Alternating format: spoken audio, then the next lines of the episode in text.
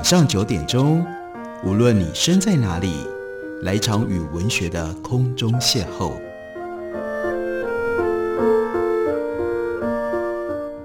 杨照谈书，邀您一同遨游文学世界，认识古今中外的经典之作。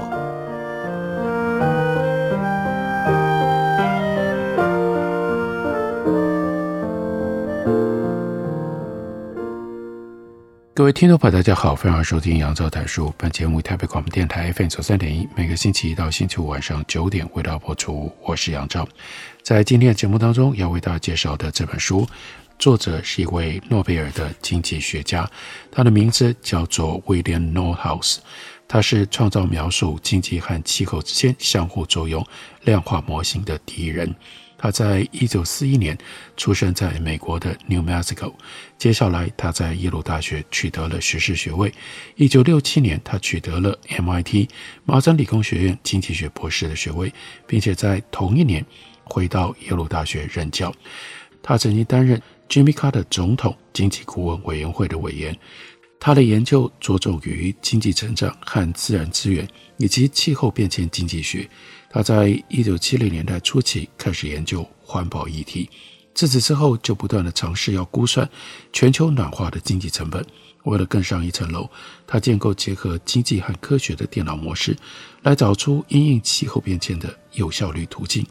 他的研究主题还包括了薪资和价格行为、健康经济学、政治经济循环、生产力以及新经济。他在二零一八年和 Paul Romer 共同获得了。诺贝尔经济学奖，诺贝尔评审委员会表示 n o h o u s e 和 Romer 他们最大的贡献是设计出能够解决最基本也是目前最迫切问题的模型。这个根本问题，那就是全球经济的永续成长以及人类的福祉。诺贝尔奖的评委会也指出，Romer 和 n o h o u s e 他们不只是创造了分析的模式，促进了经济成长，也对抗了气候变迁。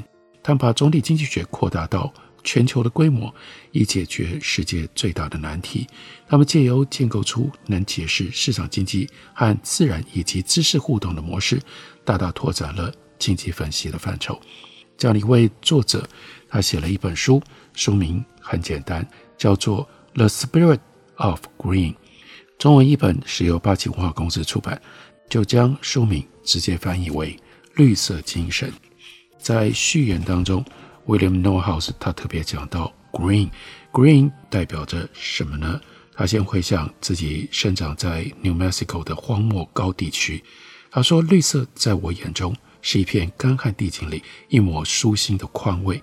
当我们开车前往山里的家庭度假小屋的时候，父亲会说：‘哎呀，这里面真的是…… Totally green，这句话通常表示他希望溪流里有足够的水可以钓鳟鱼。Green 对 Nordhaus 他的父亲意义，那就是平底锅里的鳟鱼。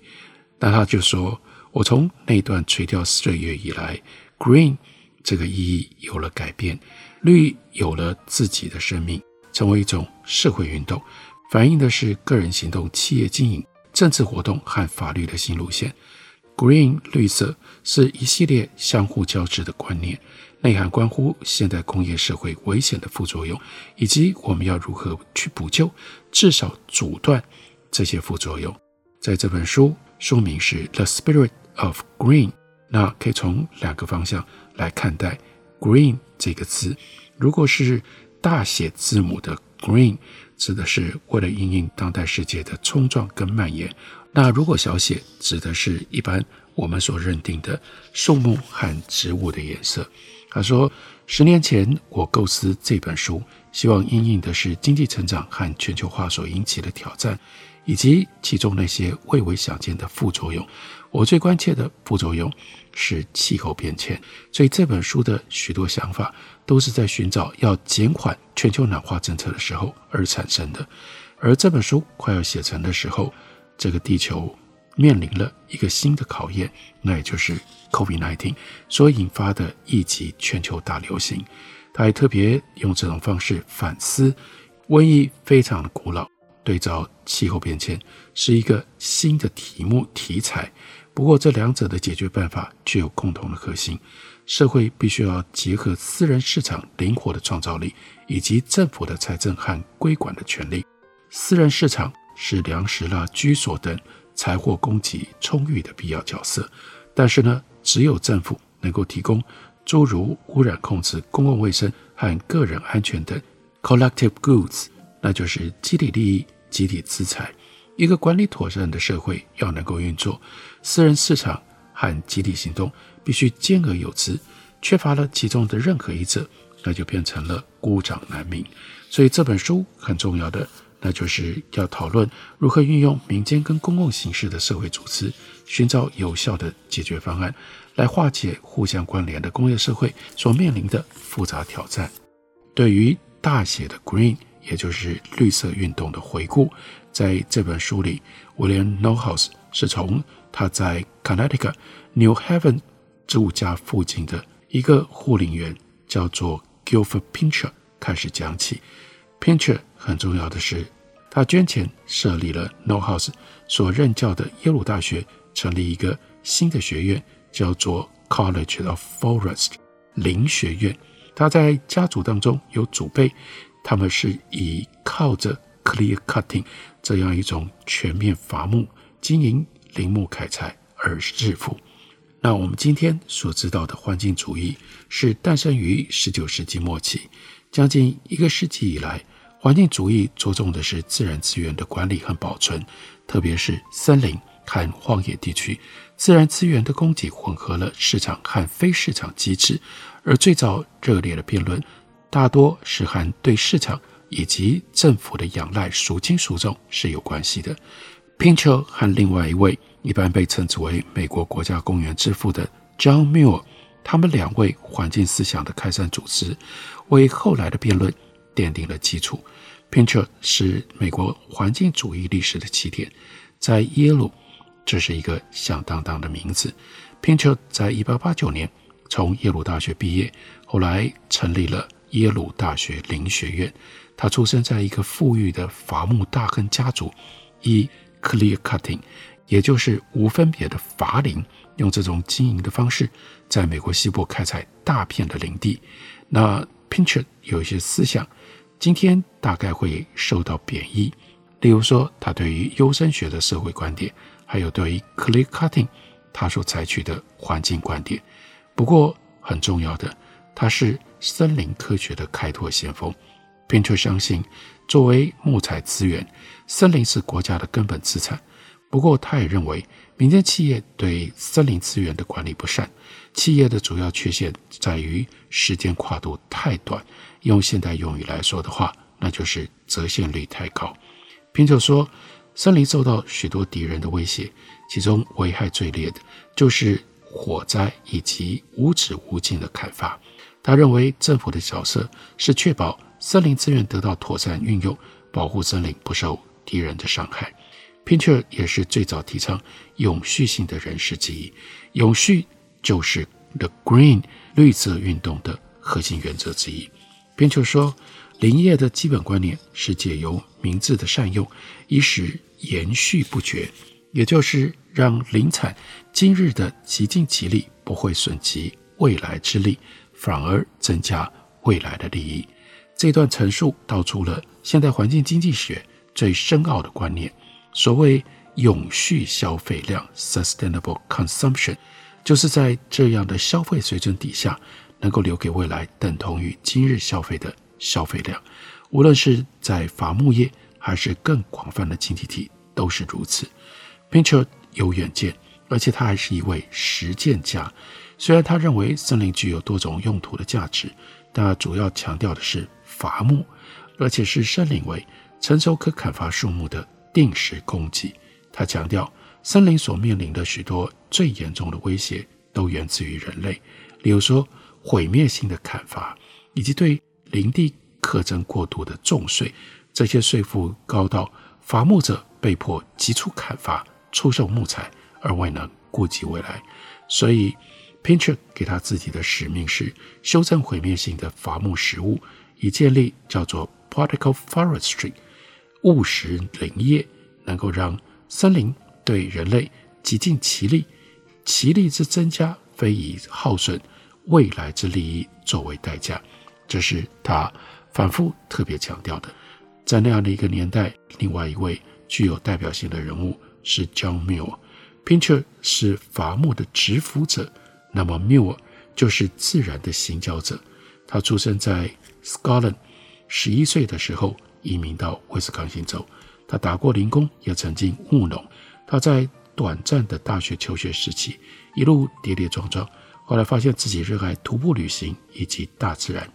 身为美国国家公园制度建立的重要推手，John Muir 他创设了，一直到今天都是大名鼎鼎、影响力非常大的 Sierra Club，也是现代环境主义者当中 Preservationist 这一支派的重要开创者。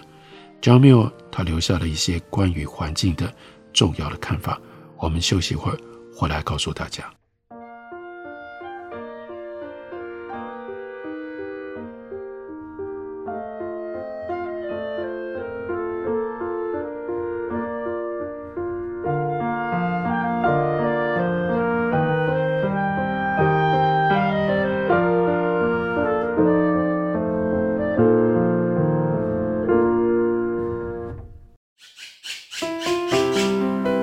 大家好，我是刘克襄。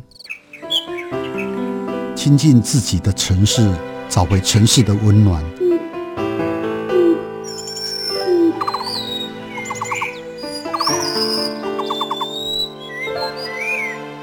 听见台北的声音，就在台北广播电台，FM 九三点一，AM 一一三四。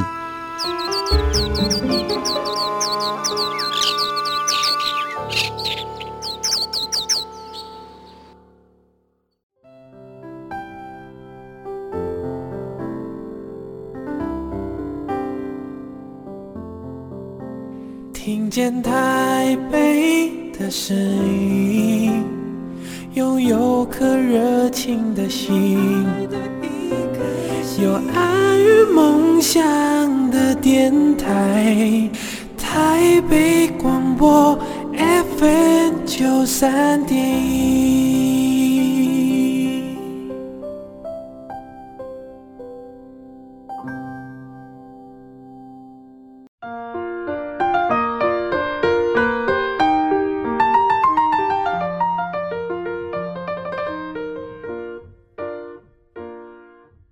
感谢你继续收听《杨照谈书》。本节目于台北广播电台 FM 九三点一，每个星期一到星期五晚上九点为大家播出到九点半。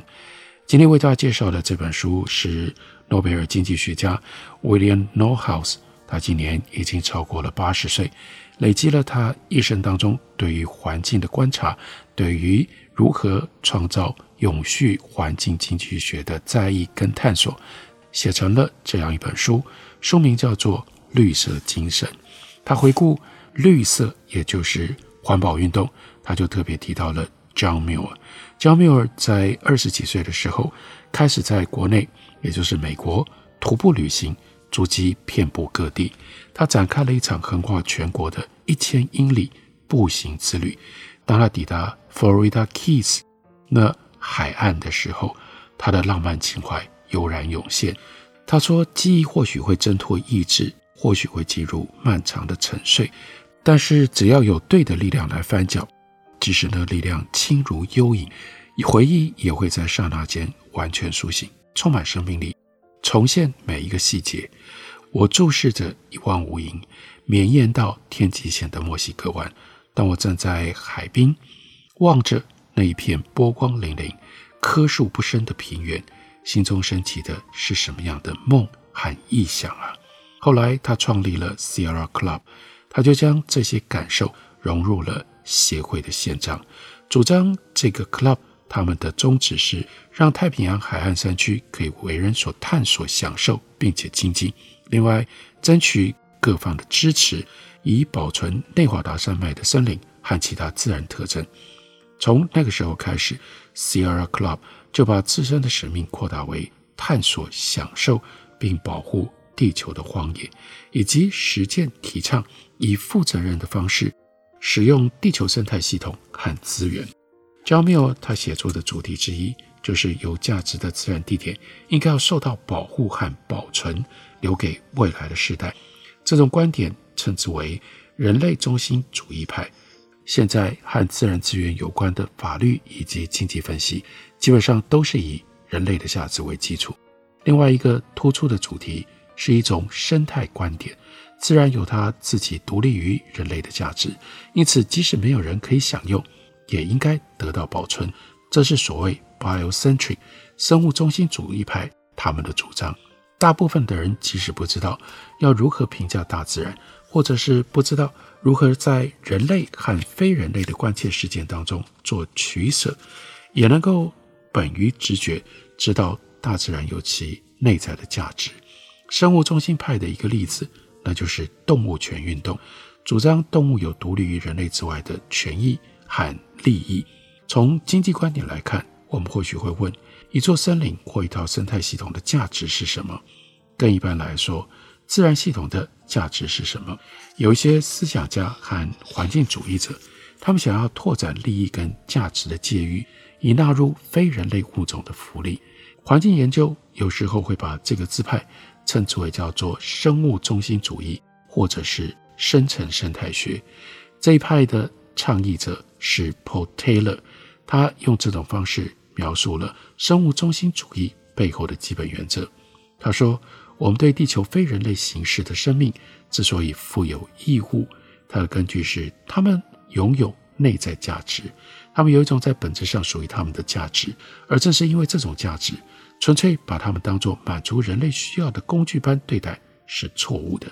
他们的福祉应该为了他们本身之利益而得到提升和保护，就好像人类应该被尊重，那这些生物异于人类形式的生命。也应该如此被对待。关于提升人类的福祉或者是偏好所应该采取的行动，Paul Taylor 他的思想和经济学、法学的标准分析形成了对比。要注意，主张非人类生命有其内在价值，与主张人类要珍惜非人类生命不同。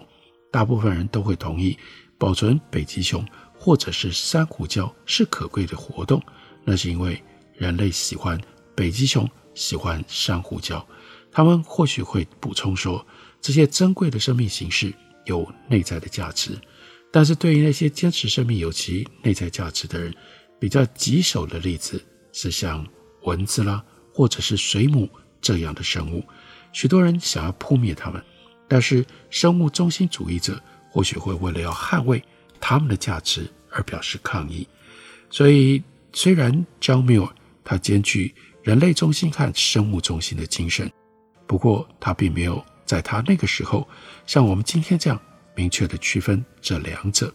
焦缪尔他的生物中心观点明显来自于，例如说他对于短吻鳄的辩护。他说，许多好人相信，由于短吻鳄是恶魔创造的，才会无所不食，而且呢面貌丑恶。其他所有的生物都是由相同的材料所造。无论他们在我们的眼中多么有害，多么不起眼。不过，John Muir 他也有他务实的一面。他体认到动员那些把大自然当成提神经验的人的重要性。短吻鳄没有投票权，也没有什么人同情他们。那所以就必须要靠动员有投票权的公民来支持这些生物，他们继续在这个地球上存在的权利。在思考绿色目标的时候，我们要如何管理一个良善的社会？William Nordhaus 他特别提出，那有四大支柱，我们应该了解。第一，需要一套法律体系来界定人与人之间的关系。这套法律应该要能够执行公民行动和公民权利，更要能够界定财产权和合约，并且促进平等和民主。好的法律能够保障交易的可靠性。以及纠纷能够得到公正而有效率的裁决，让人民在这样的一种环境里互动。第二根支柱是发展完善的私有财市场，private goods 就是公司和消费者为其供应与享受而支付全部成本的财货。私有财的效率供应以市场的供给跟需求作为关键的机制。为追求自利而进行交易交换的个人和公司，就是在私有财市场里，透过 Adam Smith 他所说的 “invisible hands” 看不见的手来促进效率。另外，第三根支柱，社会必须要找到处理 public goods 公共财或者是 externality 外部性的技巧。换句话说，不能够只是在处理私有财，公共财。也同等的重要，这里也就特别应该要关注成本或者是利益外溢到市场之外，而没有被市场价格所涵盖的活动。它们有的是，例如污染、传染等负面的外溢效果，但也有像新知识等这种正面的外溢效果。在一个管理良善的社会里，政府会立法，透过规管跟征税等权利，来促成协商以及损害赔偿。以确保重大的负面外部性能够得到修正。此外，在政府行动缺席或者是不完整的领域，个人和民间机构就必须要留意他们的外部影响。最后，第四根支柱，在一个管理良善的社会里，政府必须以修正性的税负以及支出，来确保经济跟政治的机会和成果得以公平公正的分配。过去半个世纪。经济不均越来越严重，这个目标也随而就变得格外的重要。举一个例子，一九六三年，财富排名前百分之一的家庭，财富规模是平均值的十五倍，但在美国，这个数字到了二零一六年扩大到五十倍。有害的外部性不应该让现存的不平等雪上加霜。当然，陈述一个。管理良善的社会所具备的条件，无法对如何实现这些目标提出明确的答案。缩减不均，缩减不均往往会引起争议，因为富者一定不会束手就缚，舍弃他们所拥有的事物。此外，国家在规范外部性的时候，没有办法，也不应该给予所有细微的外部性，像是脏乱的院子啦，或者在公共场合里打饱嗝啦等等。但是，一般的原则相当清楚，而且无论是对政治决策，还是对于公司或个人的民间参与者的伦理，都有重要的寓意。绿色社会的目标必须要寄托在管理良善的社会目标上，而侧重于特定的损害和救济。第一根支柱刚刚提到的法律结构，要让个人和其他的主体为自身的行为负责。例如，法律明文规定。民众要为开车的时候所造成的损害负责，而鲁莽行为也会得到适当的惩罚。第二根支柱，那就是市场，则是运用价格、工资、所得等讯号作为民众市场行为的指引。这里呢，有供给者，还有消费者，他们都从市场得到了这些讯息，来决定自己的行为。一个运作适当的市场，能够大幅的简化我们的生活。因为透过国内和国际的交易，能够提供丰富的商品和服务。第三项原则，那就是处理公共财，特别着重处理有害的外部性，这是绿色精神的核心。这项原则涵盖了各式各样的外溢效果，小至随地乱丢垃圾，大到全球暖化，都包括在内，以因应有形无形、短暂长期。烦心或者是致命的议题。最后一项原则只提醒我们：人的机会和结果包罗万象，我们很容易变得太执着，只想要找到最有效率、最有效能的工具和结果。但是我们必须要留意，这些工具跟结果可能对分配产生的影响，特别是对于低所得的人和低所得的国家，环境正义。应该被视为一般正义跟公平目标其中的一部分。威廉·诺豪斯在这本书里用非常简单、清楚的文字为我们铺陈了到底什么是绿色经济学。今天在经济学的主流思想当中，如何要把环境议题放进来？希望借由经济的诱因跟行为，来让例如全球暖化可以得到节制。这样的一套思考方式。它的来龙去脉以及现在的状况，就记录在这本叫做《绿色精神》，由八景文化出版公司出版的书里。感谢你的收听，我们明天同一时间再会。